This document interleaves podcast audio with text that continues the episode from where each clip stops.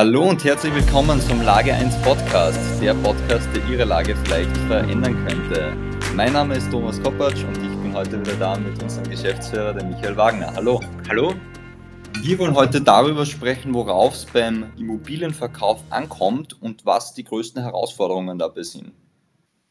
Ja, lieber Michi, was würdest du jetzt äh, jemanden, der ähm, eine Eigentumswohnung beispielsweise geerbt hat und sich jetzt nicht regelmäßig mit dem Immobilienmarkt beschäftigt, raten, wenn er diese Wohnung verkaufen möchte? Wie könnte er das am besten angehen? Ja, ich würde dem Kunden auf alle Fälle mal raten, sich gut zu beraten lassen. Das bedeutet am besten mal selbst ein bisschen die Preise recherchieren, vergleichen, was auf diversen Immobilienplattformen angeboten wird, bezogen auf seine Liegenschaft. Damit meine ich bezirkstechnisch, größenmäßig, zustandstechnisch und dann natürlich in weiterer Folge auf alle Fälle einen Experten beiziehen. Einen Experten in Form eines Immobilienmaklers, der aufgrund seines Wissens, aufgrund seiner Tätigkeit die Wohnung zu einem fairen Marktpreis einschätzen kann und auch die Wohnung in einem zeitnahen Horizont an den Mann oder an die Frau bringen kann. Mhm. Und wenn du jetzt eine Immobilie bewertest, was sind da jetzt so die, die großen Eckpfeiler, an denen du dich orientierst? Also das Wichtigste, ähm, das sehen wir jeden Tag bei uns im Büro, ist die Lage. Es gibt ja auch den Spruch Lage, Lage, Lage. In weiterer Folge, das haben wir auch jetzt während der Corona-Krise vermehrt bemerkt und beobachtet, dass einerseits das Thema Freifläche ein immer größeres wird. Freifläche bedeutet ein Gartenanteil, eine Terrasse, ein Balkon. Gerade für Zeiten des Shutdowns ist das dann doppelt viel wert und eine U-Bahn-Anbindung bzw. eine gute öffentliche Verkehrsanbindung sind Faktoren, die den Preis der Immobilie attraktiv machen und auch nach oben setzen. In weiterer Folge ist natürlich auch der Zustand der Wohnung relevant. Kommen da Sanierungsarbeiten auf mich zu? Muss ich vielleicht, um den Kaufpreis noch zu optimieren oder optimieren zu können, da und dort eine Renovierung durchführen? Und ein wichtiger Punkt ist auch der Gesamtzustand des Hauses.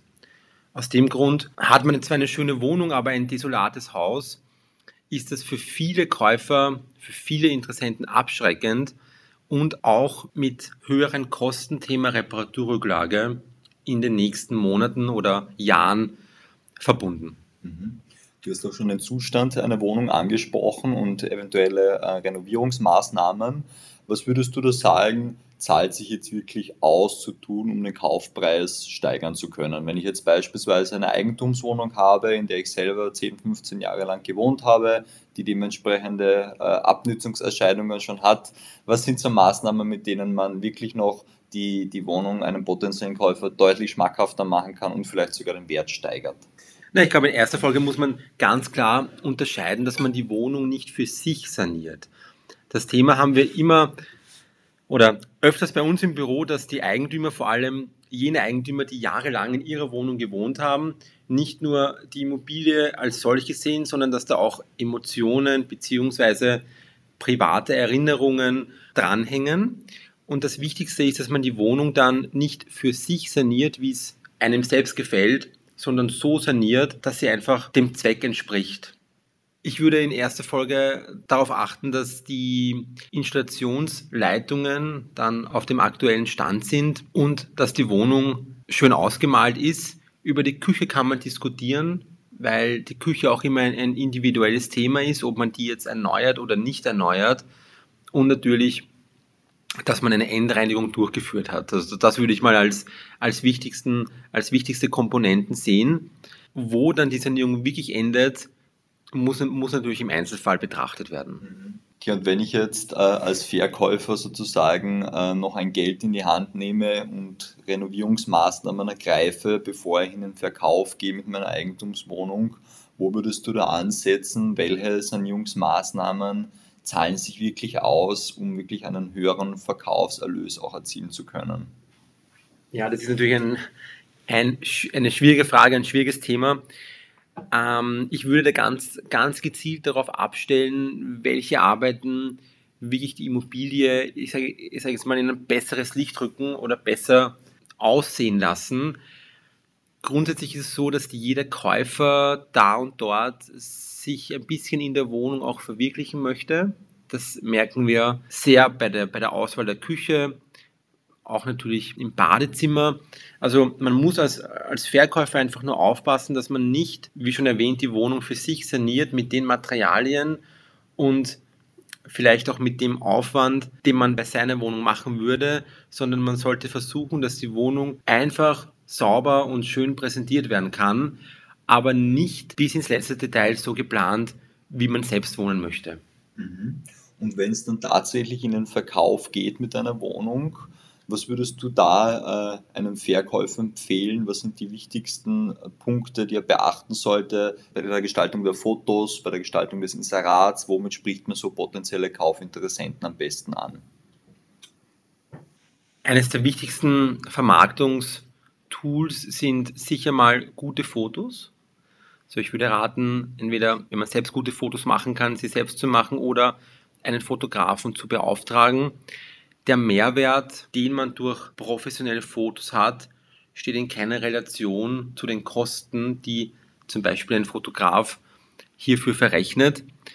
Man muss sich halt vorstellen, dass der, der Interessent als erstes das Inserat sieht und als erstes nur Fotos von der Immobilie. Und vor allem das erste Foto im Inserat sollte so gut gemacht sein, dass man unter Anführungszeichen hängen bleibt und das Inserat anklicken möchte. Mhm. Was würdest du so als das erste Titelfoto sozusagen empfehlen? Sollte das das Wohnzimmer sein? Sollte das das Stiegenhaus sein? Oder das Haus von außen, wenn es eine schöne geglierte Fassade zum Beispiel hat in einem Altbau? Also Stiegenhaus wäre wahrscheinlich nicht das erste Foto, okay. das ich auswählen würde. Äh, da muss man natürlich abstimmen. Gibt es zum Beispiel einen Balkon mit einem schönen Blick oder mit einem Weitblick, mit einem Grünblick? Gibt es zum Beispiel ein schönes Foto vom Wohnzimmer? Also das kann man jetzt so an sich nicht beantworten. Man muss einfach ein Foto auswählen, das wahrscheinlich dich als Verkäufer am meisten anspricht und das auch am aussagekräftigsten ist. Also ich würde jetzt nicht das Stiegenhaus oder nicht die Toilette oder vielleicht nicht einen Abstellraum als, als Eingangsfoto auswählen, weil ähm, das meines Erachtens nicht etwas ist, wo jemand sagt, so, und das interessiert mich jetzt. Okay. Und grundsätzlich gibt es ja beim Immobilienverkauf zwei Möglichkeiten. Das eine ist das Do-it-yourself, also sprich ein Privatverkauf. Das andere ist, dass man einen Makler beauftragt. Was würdest du so sagen, sind so die, die größten Vorteile, die ein Immobilienmakler und Service bieten kann, um vielleicht auch einen Verkaufsprozess zu beschleunigen und einen möglichst hohen Verkaufserlös zu erzielen? Also, sofern man einen guten Makler erwischt, der den Kunden auch wirklich gut berät und das Know-how mitbringt, ist es, ist es sicher das Netzwerk des Maklers, wovon der Kunde profitieren kann. Viele, viele Interessenten kommen ja über die Immobilieninserate, aber es gibt in jedem Maklerbüro da und dort vorgemerkte Kunden, die vielleicht schon mal gemeinsam mit dem Makler etwas vermittelt haben, die regelmäßig kaufen, beziehungsweise die, wo man einfach weiß, die Abwicklung stimmt, da gibt es dann keine großen Diskussionen, keine Hürden in der Abwicklung und auf die kann natürlich der Verkäufer, der den Makler beauftragt hat, auch immer wieder zurückgreifen. Und das Allerwichtigste ist, dass man vor Vermarktungsstart einen fairen und guten Marktpreis ermittelt. Und das ist meines Erachtens die Hauptaufgabe des Maklers. Okay, und wenn dann eine Wohnung einmal in der Vermarktung ist und am Markt angeboten wird und man sie auch richtig eingepreist hat von einem guten Makler, was würdest du da sagen, ist dann so eine, eine äh, gute durchschnittliche Verwertungszeit, mit der man rechnen kann? Also wir haben bei uns grundsätzlich die Verwertungszeiten, sind natürlich immer abhängig vom Produkt an sich.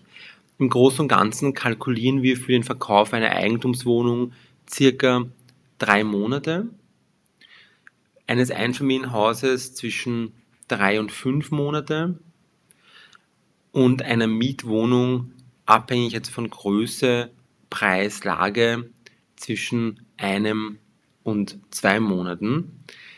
Handelt es sich um eine Immobilie, die sich jetzt im hohen Preissegment oder im höheren äh, Preissegment befindet, dann dehnt sich diese Vermarktungszeit natürlich ein bisschen aber im Großen und Ganzen sind das die Zeithorizonte, mit denen wir bei uns im Büro arbeiten und kalkulieren. Mhm. Und von dem Gesamtpreis her, der eine Wohnung kostet, was sind so deine Erfahrungen? Würdest du sagen, bis 250.000 Euro geht alles weg wie die warmen Semmeln oder wird es ab 800.000 Euro besonders schwierig?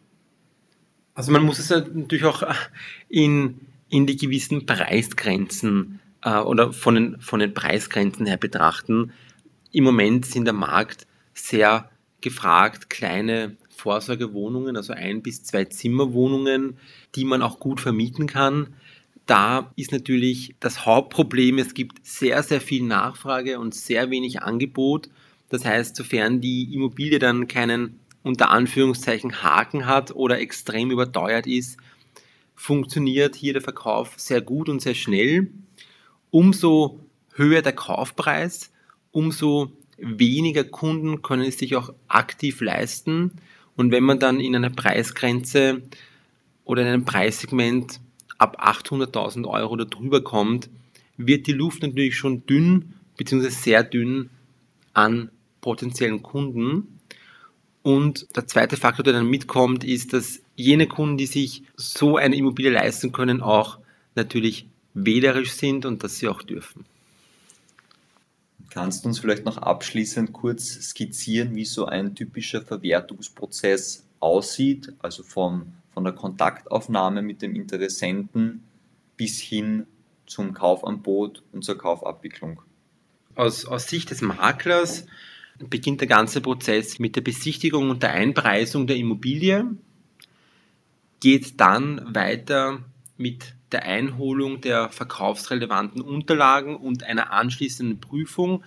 Die Aufgabe des Maklers liegt auch darin, die Immobilie rechtlich zu prüfen, ob es irgendwelche Stolpersteine gibt, auf die man den Verkäufer und in weiterer Folge den Käufer aufmerksam machen muss beziehungsweise Stolpersteine, die auch den Kaufpreis negativ beeinflussen, weil es für den Käufer eine gewisse Hürde oder einfach äh, in weiterer Folge auch zu Mehrkosten kommen kann. Dann folgen Fotografen, Fotos beziehungsweise die Aufbereitung der Liegenschaft mit professionellen Fotos, vielleicht noch eine Endreinigung, vielleicht noch einer kleinen kosmetischen Adaptierung, wie zum Beispiel Ausmalen. Und dann wird das Inserat schon mal online gestellt. Und dann beginnt an sich die interessanteste Phase in dem ganzen Prozess, weil wir dann die ersten Anfragen erhalten und in weiterer Folge die Besichtigungstermine vereinbaren. Und je nachdem, wie schnell oder wann der richtige Kunde kommt, besteht dann die Möglichkeit, nach der Besichtigung ein Kaufangebot zu stellen mit dem Preis, den der Käufer für richtig erachtet. Wir hoffen natürlich, dass es immer der Inseratpreis ist. Auch das hängt dann vom Produkt ab und das Kaufangebot ist dann immer eine gewisse Zeit befristet, in der Regel ein bis zwei Wochen und in dieser Zeit hat der Verkäufer Bedenkzeit, das Angebot anzunehmen oder nicht anzunehmen. Wenn er sich für die Annahme entscheidet, schaltet sich in weiterer Folge der Kaufvertragsrichter ein, er stellt den Kaufvertrag, man vereinbart einen Unterzeichnungstermin und der Prozess endet dann mit der Übergabe der Wohnung. Das ist nicht nur die Schlüsselübergabe, das ist auch die Meldung an die Hausverwaltung, dass die Wohnung jetzt einen neuen Eigentümer hat und auch der Ummeldung von Strom, Gas bzw. den Versorgungseinrichtungen. Okay, Michi, und wenn ihr jetzt dann äh, eine, eine Wohnung inseriert habt und der Markt anbietet, ja, findet man da, findet man sich da den Kunden eigentlich immer über die Plattformen, ja, oder unterscheidet sich das auch nach einem Segment? Also fragt jetzt jemand, der Luxus-Bandhaus um 2 Millionen Euro kauft, auch über Willhaben an, genauso wie bei einer normalen Ein-Zwei-Zimmer-Wohnung, oder gibt es da andere Vertriebskanäle? Also dadurch, dass wir unseren Fokus ja auf die Online-Inserate legen, kommen die meisten Kunden bei uns auch wirklich über diese äh, und stellen wieder eine Anfrage, rufen uns direkt an wir können jetzt bei uns im Büro nicht wirklich eine Unterscheidung treffen zwischen der kleinen Vorsorgewohnung und dem Penthouse, sondern wir sehen, dass die Leute größtenteils alle die gleichen äh, Vertriebskanäle nutzen. Wir stellen dann darauf ab, dass wir auch teilweise mit Vorortwerbung arbeiten. Also ich spreche jetzt von einer Plakatwerbung, von Fensternasen. wo wir dann auch Leute, die in der umliegenden Umgebung wohnen, auf das Projekt oder auf das Objekt aufmerksam machen. Zusammengefasst kann ich aber jetzt keinen Trend erkennen, dass der Käufer des Penthauses über äh, einen anderen Kanal kommt als unsere anderen Kunden. Okay, Michael, und abschließend vielleicht die Frage, welche Tipps würdest du jetzt einem Wohnungsverkäufer mit auf den Weg geben, dass er den bestmöglichen Verkaufserlös für sein Objekt erzielen kann? Also definitiv mit einem Makler. Okay. besten mit Lage 1. Am besten mit Lage 1, richtig, ja. Ähm, also ich würde wirklich als Kunde mir zuerst einen Makler auswählen, mich beraten lassen, wenn ich das Gefühl habe, dass das nicht ganz mit meiner Einschätzung, Einpreisung übereinstimmt, gerne noch einen zweiten oder dritten Makler dazu holen. Es ist sicher gut, wenn man mehrere Meinungen hat und sich dann seine bilden kann. Die Vorteile für den Makler überwiegen auch, auch vom zeitlichen Aspekt her.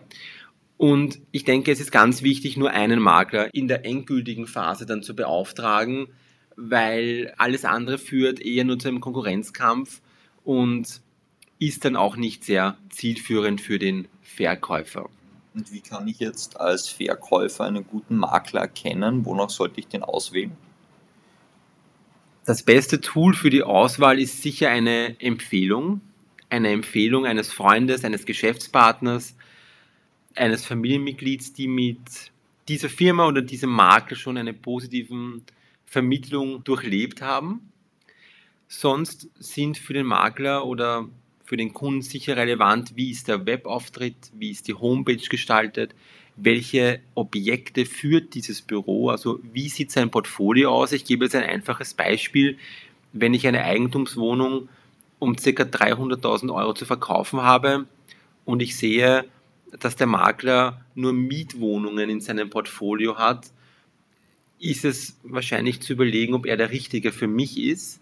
Andererseits, wenn sich der Kunde bzw. das Maklerbüro nur mit hochpreisigen Luxusimmobilien befasst oder nur mit Geschäftslokalen und Gewerbeobjekten, ist auch nicht ganz klar, ob, ob, es dann das richtige Büro für mich als Verkäufer ist. Also ich würde mir ein Büro suchen, wo ich einerseits einen guten Eindruck des Maklers habe, wo ich auch den Eindruck habe, dass ich mit ihm zusammenarbeiten kann. Es ist doch ein Prozess, den man gemeinsam bestreitet und wo ich mir auch sicher bin, dass er in seinem Portfolio ähnliche Liegenschaften wie meine führt. Mhm. Gut, dann danke für das heutige Gespräch. Liebe Zuhörer, wenn Sie eine Wohnung verkaufen möchten und eine professionelle Markteinschätzung dafür brauchen, kontaktieren Sie uns gerne oder besuchen Sie uns online auf www.lage1.com. Bis zum nächsten Mal. Bis zum nächsten Mal.